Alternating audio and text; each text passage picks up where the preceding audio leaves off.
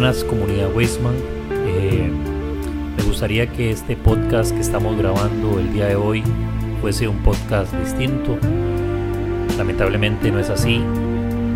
La comunidad judía, las comunidades judías del mundo, el Estado de Israel, está sufriendo por distintos acontecimientos que ya conversaremos un poco en este programa de Toral Día, en nuestro podcast de Halal Weisman, un podcast con mentalidad internacional.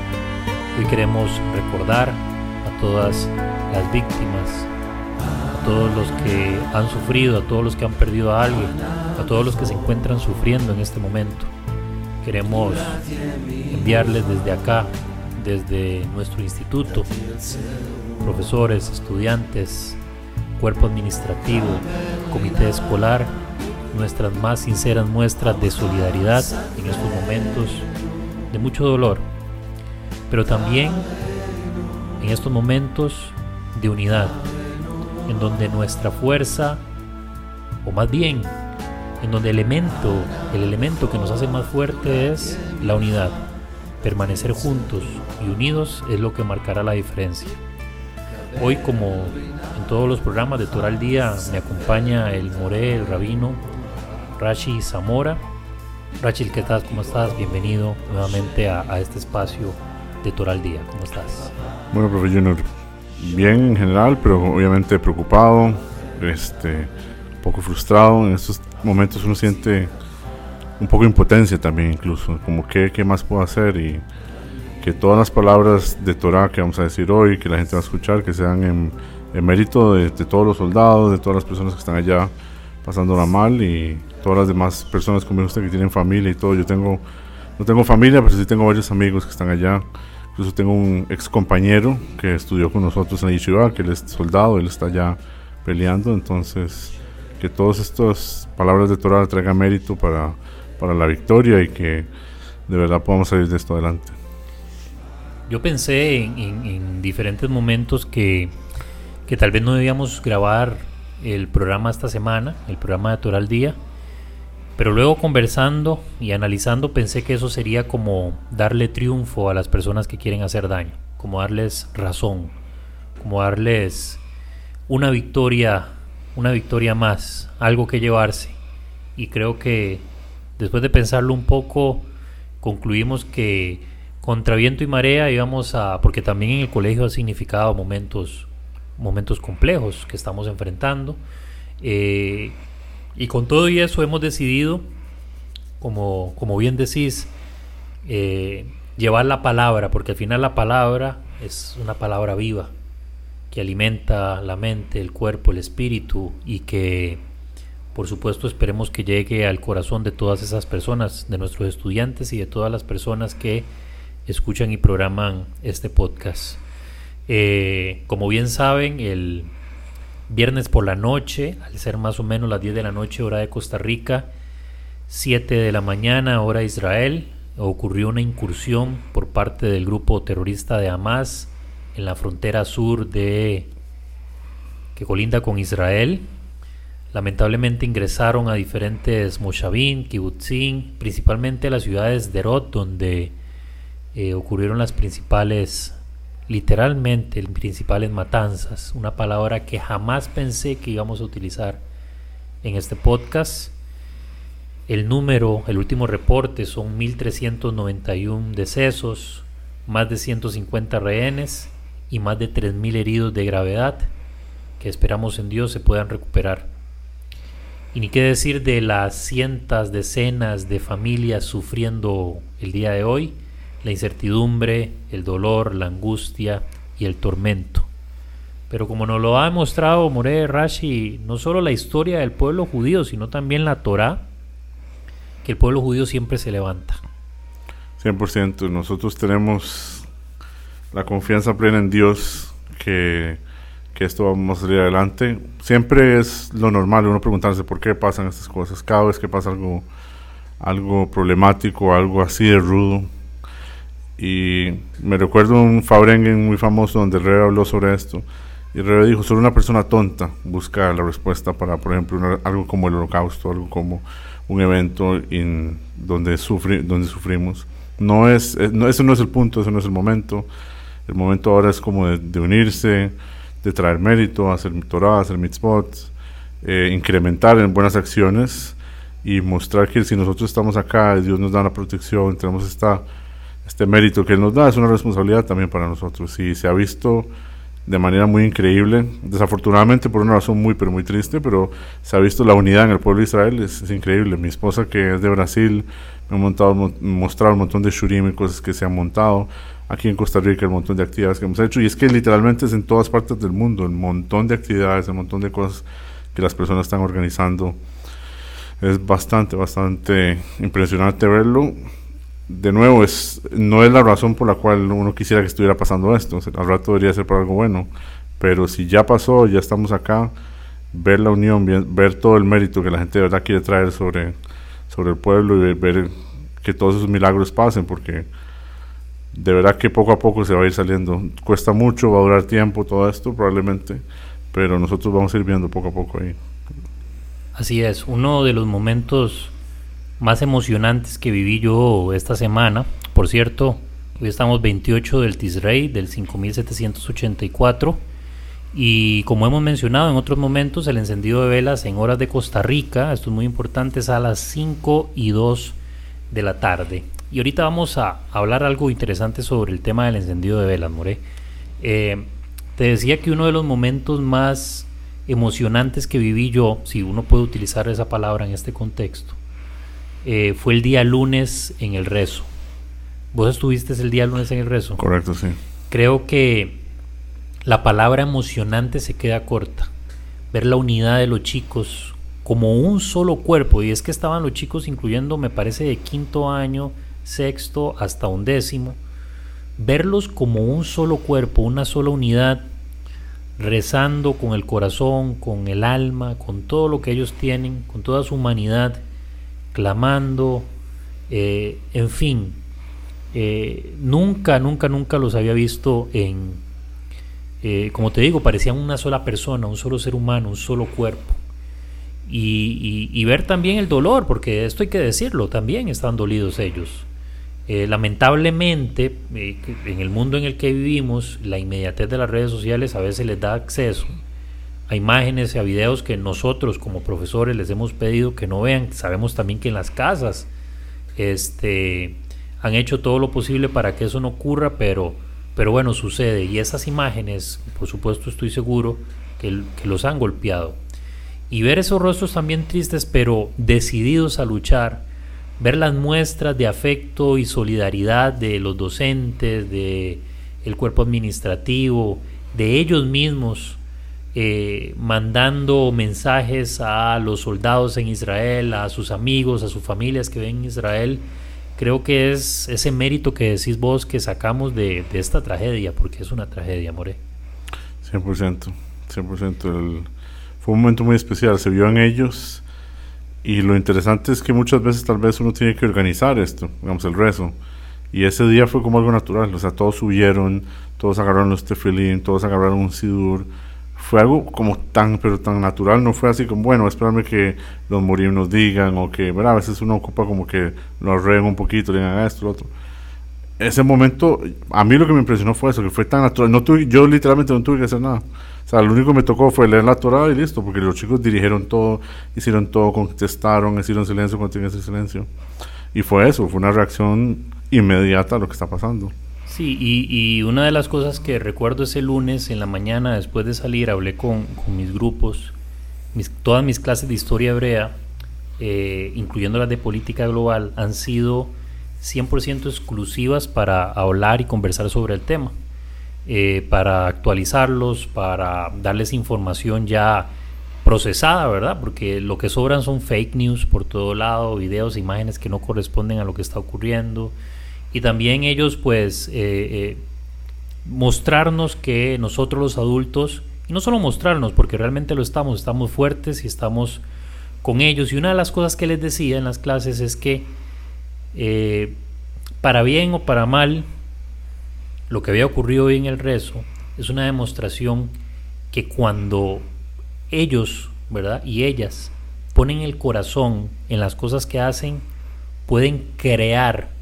Y qué casualidad que hoy nuestra para allá perdón, sea sobre la creación, sobre crear, sobre el principio, ¿verdad? Ellos pueden crear cosas que se escapan a lo que ellos pensaban que eran capaces de, de realizar.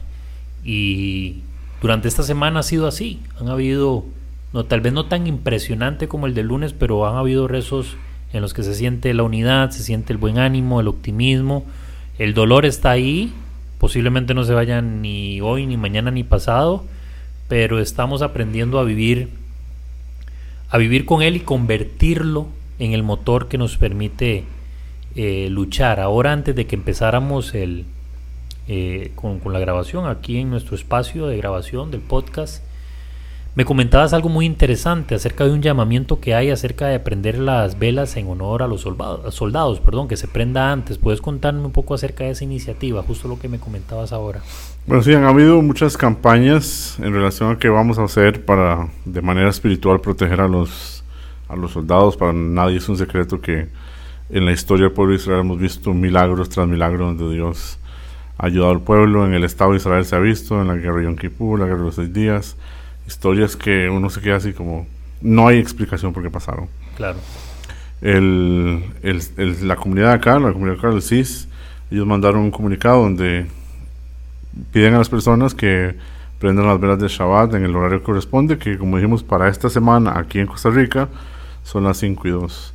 Mi hermana me mandó una, algo interesante en relación a esta iniciativa que se está haciendo en muchas partes del mundo. Mi, mi hermana, ella vive en Bélgica. Y la palabra en hebreo para arma es neshek. Neshek. Que es nun, shin y kuf.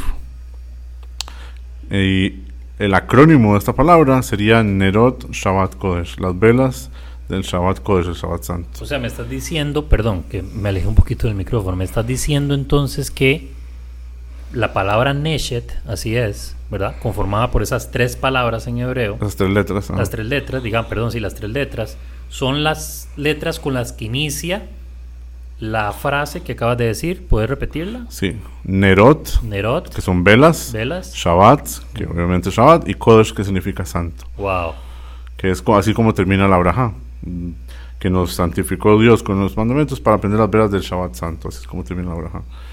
Y no es una casualidad. Claro. el hebreo está hecho o sea, para eso, para poder nosotros, muchas cosas que le hacemos en, el estudio de Torah es analizar el lenguaje, las palabras.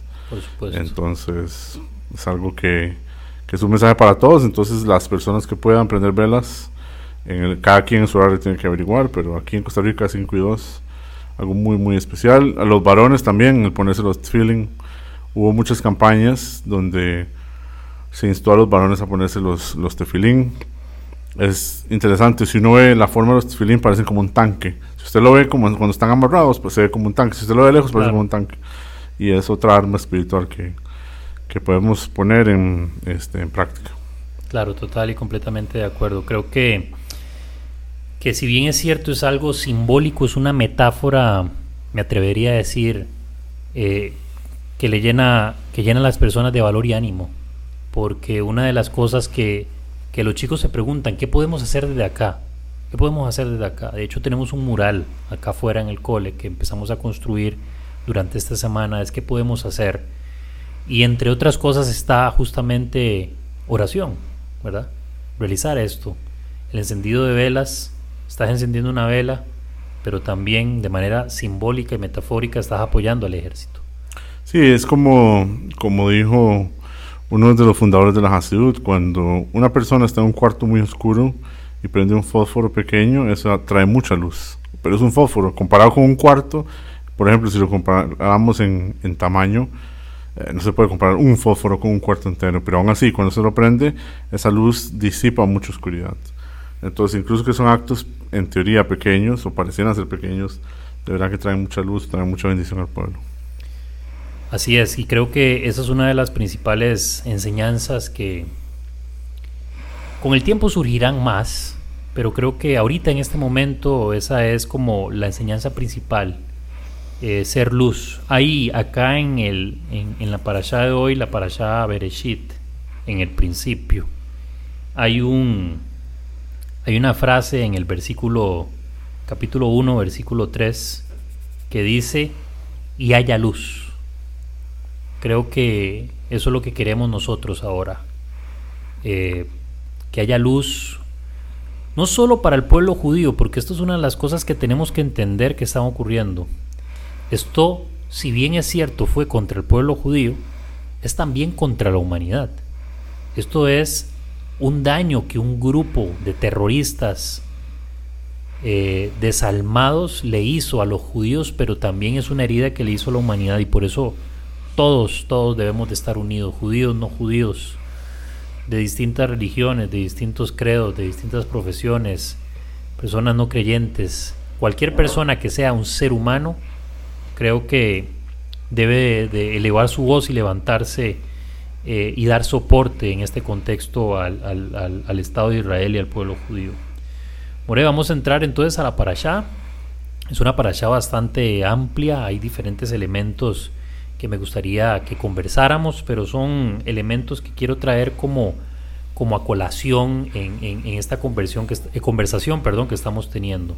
Y bueno, hace un minuto decía acerca del tema de, de la luz, de, que es una de las cosas que queremos traer a colación, que en, el verso 3 dice, dijo Dios, haya luz y hubo luz. Pero antes de esto, More, hay una cuestión que me llama muchísimo la atención, y es que dice que, que en el principio creó Dios el cielo y la tierra, pero la tierra estaba desolada y vacía. Es decir, Dios creó una tierra desolada y vacía, eso es lo que quiere decir. Porque yo no me imagino a un Dios perfecto, sin mancha, creando algo desordenado y aparte vacío. O sea, ¿qué quiere decir eso? ¿No nos podrías explicar? Sí, claro. En, un sentido literal, eh, podríamos dar una respuesta así como por encimita, fácil, rápida, y es en relación al ser humano. Sin ser humano no hay propósito de ser del mundo. Entonces, un mundo sin seres humanos es un mundo que está vacío, incluso que esté lleno de todas las cosas que hoy en día conocemos porque no hay propósito. Eso es como muy, muy, pero muy en general.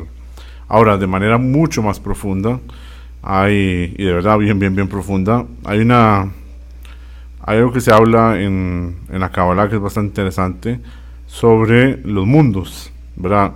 Entonces, la palabra que es en hebreo es Tohu Babohu, que el mundo estaba desolado. Tohu, explica la Kabbalah, que es un mundo que existió antes del mundo que usted y yo conocemos. ¿Qué fue lo que pasó con este mundo? Entonces ellos explican allá muy sencillo, cuando se crea algo tiene que tener dos cosas. Luz, que es una referencia a, no es luz literal, sino luz es una referencia a la vida que Dios da. Y después están los kelim. Los kelim significa los recipientes. Entonces tiene que haber luz, tiene que haber un recipiente que la reciba. Así como el ser humano, tenemos el cuerpo y tenemos la neshama. Un cuerpo sin neshama no, no funciona, igualmente una neshama sin cuerpo no funciona. Entonces el primer mundo que Dios hizo, eh, él fue un mundo que él puso mucha luz. Otra vez, luz no significa luz literal, sino como esta fuerza de vida. Y puso, muy pocos kelim, muy pocos recipientes. Eso estalló y eso, como dice la Torah, era un caos. Eso no funcionó. ¿Qué fue lo que hizo Dios? Dios hizo otro mundo que se llama Tikkun, que es en el que vivimos hoy en día. El mundo de Tikkun tiene muchos recipientes y tiene poca luz. Mm. Por eso es que hoy en día una persona puede nacer, crecer, vivir su vida casi, casi, si él quiere, ignorando la idea de Dios. No tiene por qué esa persona saber el concepto de Dios. Así de eh, poca luz tenemos en este mundo. Obviamente hay milagros, pero usted los puede responder la, de cierta manera. La gente, por ejemplo, que tal vez no es tan creyente, puede tener respuestas de una u otra manera.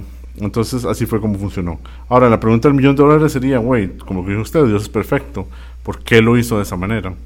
La respuesta es porque todo lo que pasó en ese primer mundo es parte de la boda, parte del trabajo que nos toca a nosotros hoy en día refinar.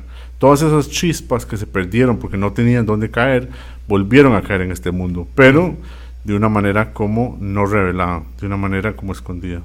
Entonces nosotros aprendemos de acá que todas las cosas que están en ese planeta la persona las puede usar para servir a Dios. Por eso es que cuando una persona, por ejemplo, agarra una manzana y dice la bendición de la manzana, y dice Dios, bendito Dios por esta manzana, se la come, con esa energía va a hacer ejercicio, con ese ejercicio que él hizo, ahora tiene este, una salud una mejor salud, está cuidando su cuerpo, estudia Torah, reza, hace todas las cosas que tiene que hacer. La persona empezó literalmente con una manzana, que es algo físico, que cualquier persona prácticamente podría tirarlo y no pasa nada. Y lo refinó de una manera, ahora, donde, ahora en este punto se ve la luz, que es cuando la persona ya hace la acción. Entonces, cualquier cosa en este mundo lo podemos hacer lo mismo. Aquí, usted y yo estamos grabando este micrófono que se hizo de metal. Ese metal tuvieron que conseguirlo de algún lado, lo tuvieron que haber derretido. Pasado hasta este momento donde este metal se está usando para algo de Kedusha, para algo de eh, algo sagrado. Entonces, la manera como Dios creó el mundo fue de esa manera. Hizo un mundo mm. donde no funcionó Tohu y ahora vemos en, el mundo de Tikkun, que Tikkun significa rectificación. Durante todo este proceso de, de, creación vamos a ver cómo, inclusive más adelante acá en este, en este primer capítulo, habla acerca de la separación de las aguas, la creación del día y la noche, ¿verdad? Y, y, una especie, se empiezan a dar como una serie de órdenes, digamos, de forma, que hayan animales, que haya esto, la luz, la noche y todo, pero luego, ¡pum!, aparece y me hace, digamos, me llama mucho la atención porque aparece como algo random, porque dice, y vio Dios que eso era bueno, refiriéndose a, las, a todo lo que había creado anteriormente, y luego dice el 26, y dijo Dios, hagamos un hombre a nuestra imagen y a nuestra semejanza, pero aquí parece que está, número uno, conversando con alguien, ¿verdad? O sea, no dice, voy a hacer, o sea, está hablando número uno con alguien más. Eh, y número dos, me parece que es como un chispazo, porque es como, ¿qué te parece si hacemos tal cosa, verdad? Quiero que si podés nos expliques porque dice después que se señoree sobre los animales, etcétera, etcétera. Pero ¿quién está hablando con quién ahí? Ahí me entró la duda donde vi ese, esa, esa, ese lenguaje en plural. Ok, entonces en relación a esto, ¿con quién estaba hablando? Que la primera pregunta, hay un par ahí de respuestas. Una respuesta es que estaba hablando con los ángeles. Dios ya había creado en ese punto los ángeles y les dijo, ¿qué tal si hacemos un ser humano? ¿Por qué? Porque hacer un ser humano no es nada fácil. Prueba de eso es lo que estamos viviendo hoy en día en Israel. El ser humano es una persona que es capaz de llegar a, a esos extremos de maldad, así como también de bien, pero puede llegar a esa maldad.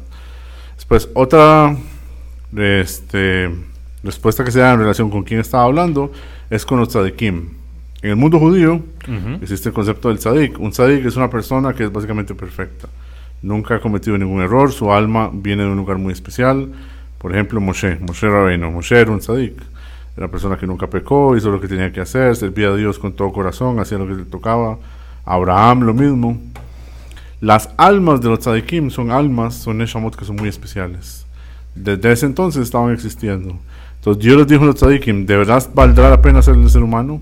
Porque sabemos que vamos a tener que sufrir todo este montón de otras cosas y cosas que tal vez no son tan malas como lo que estamos viviendo hoy en día, pero otras cosas, como el ser humano puede llegar a ser capaz de hacer ciertas cosas y valdrá la pena aún así, para que haya Torah, para que haya mitzvot, valdrá la pena hacer todo esto. Y le, yo les digo que sí. En relación a la segunda pregunta, que es, ¿qué significa hacer el ser humano a imagen y semejanza de Dios mismo? Entonces, hay varias respuestas igual. Hay una respuesta que me gustaría compartir que me parece muy lógica. Y es que si Dios va a crear el mundo y Dios va a crear al ser humano, hay algo que tiene que ser y es que tiene que haber una conexión entre uno y el otro. No tiene mucho sentido que Dios crea al ser humano para que no haya una conexión entre él y el ser humano. Entonces, para que Dios y el ser humano funcionen, tiene que haber algún lenguaje en común entre ellos dos. Ellos tienen que ser parecidos. ¿Cuál es este, este lenguaje? Es la parte espiritual. Dios lo que hizo fue que desarrolló, un sistema que se conoce como las sefirot, las 10 sefirot, que son 10 características Dios dijo, estas 10 características yo las voy a usar, se las voy a yo las tengo, yo se las voy a dar al ser humano para que él tenga eso. Por ejemplo, una de esas es Gesed, que es bondad, que es el, mm. lado derecho. Entonces, si yo, Dios tiene bondad y yo quiero conectarme con la bondad de Dios, ahí está bondad y yo también tengo bondad. Otro sería, por ejemplo, Jochma, sabiduría. Yo ocupo conectarme con la sabiduría de Dios también. Entonces, yo ocupo que Dios tenga sabiduría y yo tenga sabiduría. Entonces, cuando dijo Dios que quería que el hombre fuera imagen de semejanza de él mismo, fue específicamente para esta parte, para poder él tener esa relación con el ser humano, usando un sistema que Dios creó para él mismo. Obviamente Dios es infinito, Dios no está limitado a un sistema, a un lenguaje, pero para poder él tener esa relación con el ser humano, él tuvo que crear esa manera. Pero bueno, en todo este asunto de la creación, y, te decía justo ahora, hace un rato, cuando estábamos viendo lo de lo del el plan del programa que diseñamos, este era sobre que qué curioso que estemos hablando acerca de la creación, ¿verdad? Este de cómo creó Dios en el principio y estemos en un contexto de, de destrucción. Que la parasha sea esta primera, el principio, y que sea sobre creación y que estemos viviendo ahora momentos. Creo que, como decís vos, nada ocurre por, por, por casualidad. Em, hablando un poco acerca, igual, este tema de la creación, Rashi, me, me, llama la atención porque hay dos métodos diferentes para crear a uno y a otro. Es decir, para Adán se utiliza un recurso, Adán se dice, digamos, en, en español, no sé cómo se dice en hebreo, en hebreo también se dice Adán. Sí. Ok, y a Eva se utiliza también otro mecanismo. O sea, es, no era, ¿por, qué se dio tanta mala vida, verdad? Si no era simplemente, bueno, aquí esto, el polvo de la tierra, creo a los dos, no, sino que llegó y dijo, bueno, vamos a complicárnosla con esto. Y a la mujer la crea de el costado. ¿Podrías, no sé, comentarme un poco de eso? ¿A, qué se debe? Sí, claro. Hay una historia que tiene que ver con esto que me parece bastante interesante de unos señores que vinieron donde Rabbi Akiva y le dijeron, ustedes son unos ladrones y Dios es un ladrón. Wow. Y le dijo, oh, no, ¿por qué? ¿por qué Dios es un ladrón? Suave, suave. Está bien, pero pruébelo. Y dijeron, ok, muy fácil. ¿Por qué? Porque hizo que el hombre se fuera a dormir. le robó la costilla, hizo a la mujer y cuando se despertó, en lugar de tener costilla, lo que tenía una esposa. eso, es, eso es un robo. una estafa, decía el hombre. Entonces, el, este señor le dijo, ustedes van a tener problemas porque esto no es así. Rebequiva no le contestó. Este señor era romano, el que estaba eh, haciendo estas declaraciones. Y su propia hija le contestó. Ella le dijo, papá, papá, ocupo que llame a la policía ya. Dice, pero ¿por qué? ¿Qué pasó? Dice, nos acaban de asaltar. Teníamos un jarrón hecho de plata y en la noche nos devolvieron uno de oro. nos quitaron el nuestro, nos dieron uno de oro. Sí, sí, sí. Entonces Rebequía le dijo, no ves, hasta su propia hija conoce la respuesta. ¿Cuál es la respuesta? Que Dios le quitó a Adán la costilla, pero el premio que le dio, lo que le dio de vuelta, fue algo muchísimo mejor, que fue su, su compañera de vida. Aquí hay muchos temas, muchos midrashim, muchas historias de qué fue lo que pasó, cómo pasó. Hay un personaje que es famoso en, en la gente que, que lee bastante, que es el personaje de Lilith, que fue como una mujer que existió antes de Jabá. Muy en general era como la que tuvo que haber sido la compañera de Adam y no funcionó. ¿Por qué no funcionó? La verdad que el podcast no nos da chance para hablar mucho sobre eso, pero la respuesta fue que no funcionó, porque está escrito como comentamos este, afuera del micrófono sobre eso, que Dios los creó hombre y mujer. Así fue como los creó. Y la historia de Java viene hasta después. Entonces, originalmente tuvo que haber una mujer, porque eso que dice, Dios los creó eh, Sahar y Nekeba, eh, macho y hembra. Y hasta después viene la historia de Eva, lo cual es un poco raro. Entonces, Java es como la versión perfecta de la mujer, la que hiciera una compañera. Y me recuerdo algo que usted me comentó una vez de que parte de la idea de que la mujer fuera hecha a las costillas, porque siempre es el trabajo del hombre protegerla y ah, cuidarla. y... Una vez habíamos conversado sobre eso, yo te mencionaba que justamente, eh, porque pudo haber sido, no sé, de, un hueso o de un cartílago o de cualquier otra parte del cuerpo y justamente ahí, de un costado, que justamente en el costado donde está este reflejo del abrazo, de la protección, del cuido, este, esa simbología de cuidar, proteger, estar siempre, que, también tiene esa intencionalidad. Sí, por supuesto, hace bastante años lo leí en, unos comentarios mientras leía un libro y creo que, creo que es un, también una valiosa enseñanza. Eh, ahora me, pasa, me gustaría que pasemos como radicalmente, no de tema, porque estamos hablando de esa para allá, pero de un capítulo que suele ser bastante, digamos, polémico, que es el tema de la serpiente y del engaño, ¿verdad? Este, era literalmente una serpiente, ¿verdad? Según la traducción. O sea, literal como nos imaginamos una serpiente y parece que tenía dotes, ¿verdad? Que hablaba y demás. No sé si puedes contestar varias preguntas que te voy a hacer, ahí las, vos las desarrollás, que son, era un serpiente, era un animal, pero podía hablar, cómo podía hablar. Eh, habla acerca de que este, comieron de un árbol específico, del fruto de un árbol específico, que es primero la mujer, después el hombre, y a partir de ahí, eh, lo que pasa es que lo que yo me imagino es que ese árbol es como como la representación o la simbología de, al, de algo, ¿verdad? Específicamente, o no sé si era un árbol literal. No sé, ¿qué nos puedes contar de toda esa famosa historia? Ok, en relación al animal, era un animal que se convirtió eventualmente en serpiente. Ese fue mm. su castigo. Pero era un animal que tenía piernas, que tenía brazos, tenía la capacidad de hablar. Y Dios le, todo, quitó todo eso por lo que él hizo. ¿Qué tipo de animal era? Probablemente no, no sepamos no era un reptiliano, tal vez, ¿verdad? Sí, lo creo que lo podemos descartar. Ahora que lo decís, es cierto, porque luego dice, o sea, da, da, da, después de que pasa lo que pasa, Dios le da el castigo, que es que te arrastrarás, que no sé qué, no sé cuánto. Quiere decir que efectivamente eso que se llamaba serpiente tenía otra, otra, otro aspecto. Claro, y una de las respuestas que se dan en relación a por qué hizo todo este balagán, como decimos nosotros. O sea, ¿qué estaba ganando la serpiente haciendo todo esto?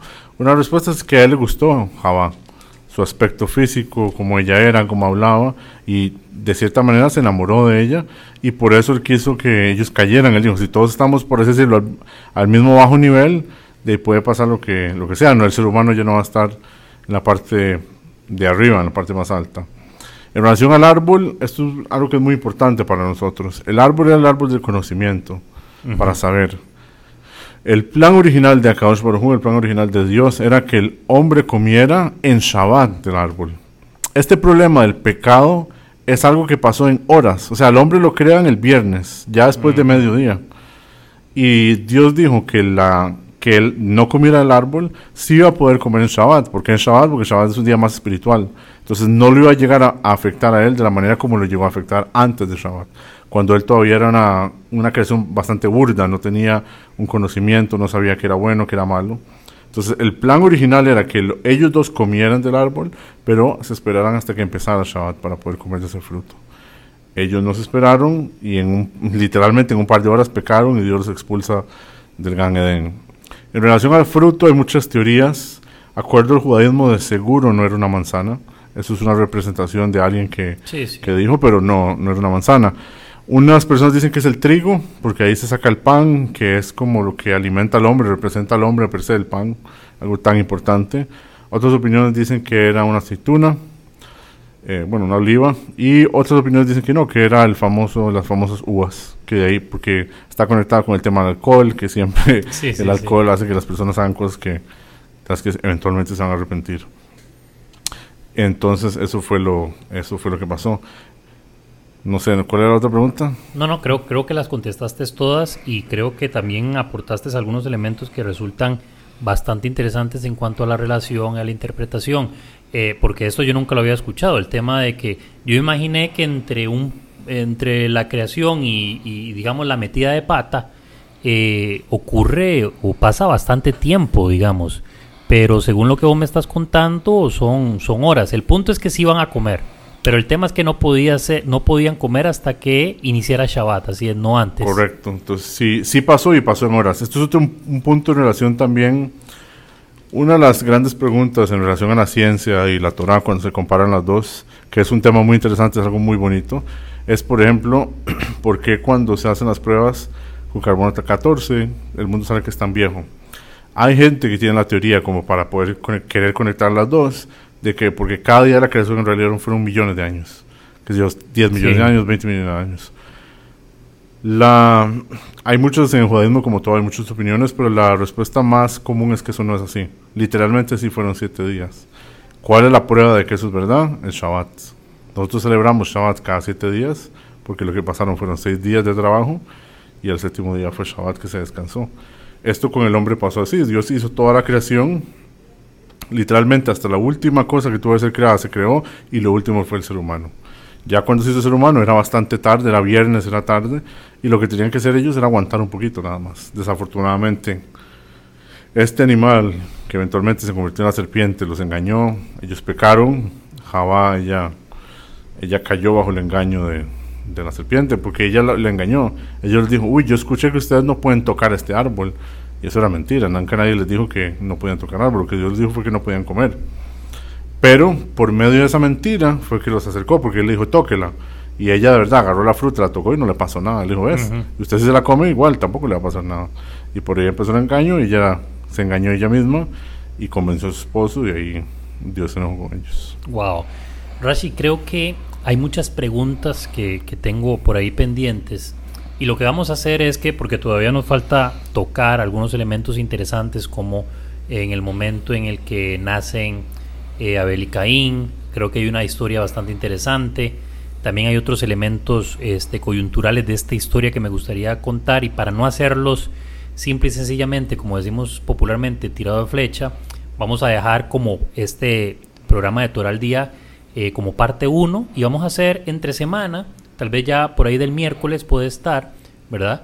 De la próxima semana, este, una parte 2 de este programa de Torah al día, este, para conversar sobre la segunda parte, que más bien es la última parte de esta para allá, no importa si nos toma 5, 10, 15 minutos, lo que tenga que durar, para darle un cierre, porque sí me parecen muy valiosos esos aportes que vienen ahí, que conectan muy bien con la siguiente para allá, que es la para allá de Noah. Así que More, este, muchísimas gracias porque siempre tus aportes, tus puntos en el programa de Toral Día, por supuesto, no podían ser de otra manera, son muy valiosos. Y también por acompañar y estar en este proceso y en este contexto que estamos viviendo, pero del que seguramente, y estoy convencido, saldremos adelante. 100% no, para mí, como siempre, es un orgullo estar acá, una felicidad. Y como dijimos al principio, que toda esta Torah que nosotros estamos compartiendo ahora, que otra gente lo escuche y tal vez lo comparta con alguien más, de verdad que sea mérito de, de todos los Hayalim, de todos los soldados que están allá, todas las personas que la están pasando mal y que podamos sacar inspiración de esto. Dios ayuda, Dios siempre ayuda. Yo creo que le comenté a usted, profe Junior, la semana pasada la historia en corto, antes de que viniera la, la guerra de Yom Kippur que el rey empezó a hacer rallies sobre niños que empezaron a estudiar Torah. Y él dijo, con esto vamos a conquistar. Y la gente no tenía la menor idea de lo que estaba hablando. Cuatro meses antes, cuatro meses después viene la guerra de Yom Kippur y Israel gana y pasa todo lo que tiene que pasar. Entonces, para nosotros que trabajamos en una escuela judía, tenemos ese mérito tan grande de trabajar en una escuela judía, todo este estudio de Torah que estamos haciendo, que viene de parte de los chicos, que estamos compartiendo nosotros, que como dijo usted, estamos aquí para ellos y ayudándolos que podamos, todo eso es un mérito muy grande para nosotros, para las generaciones que vienen y para todas las personas de verdad que, que la están pasando mal, que tengan ese apoyo espiritual por lo menos desde aquí. Así sea, Dios quiera, Baruch Hashem. Shabbat Shalom a todos, queridos y queridas amigas, que en la familia, en la unidad eh, y en la fortaleza que puedan encontrar unos a otros, eh, podamos, y como dije hace un momento, estoy convencido, salir adelante. Que estén bastante bien. גדולת ימינך, אתה תרצה אומה. קבל רינת עמך, סגבנו תארנו אומה.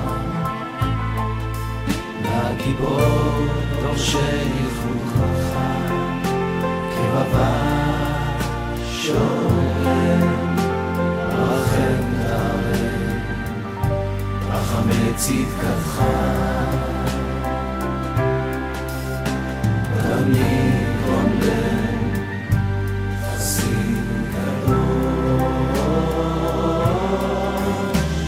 Assim kadosh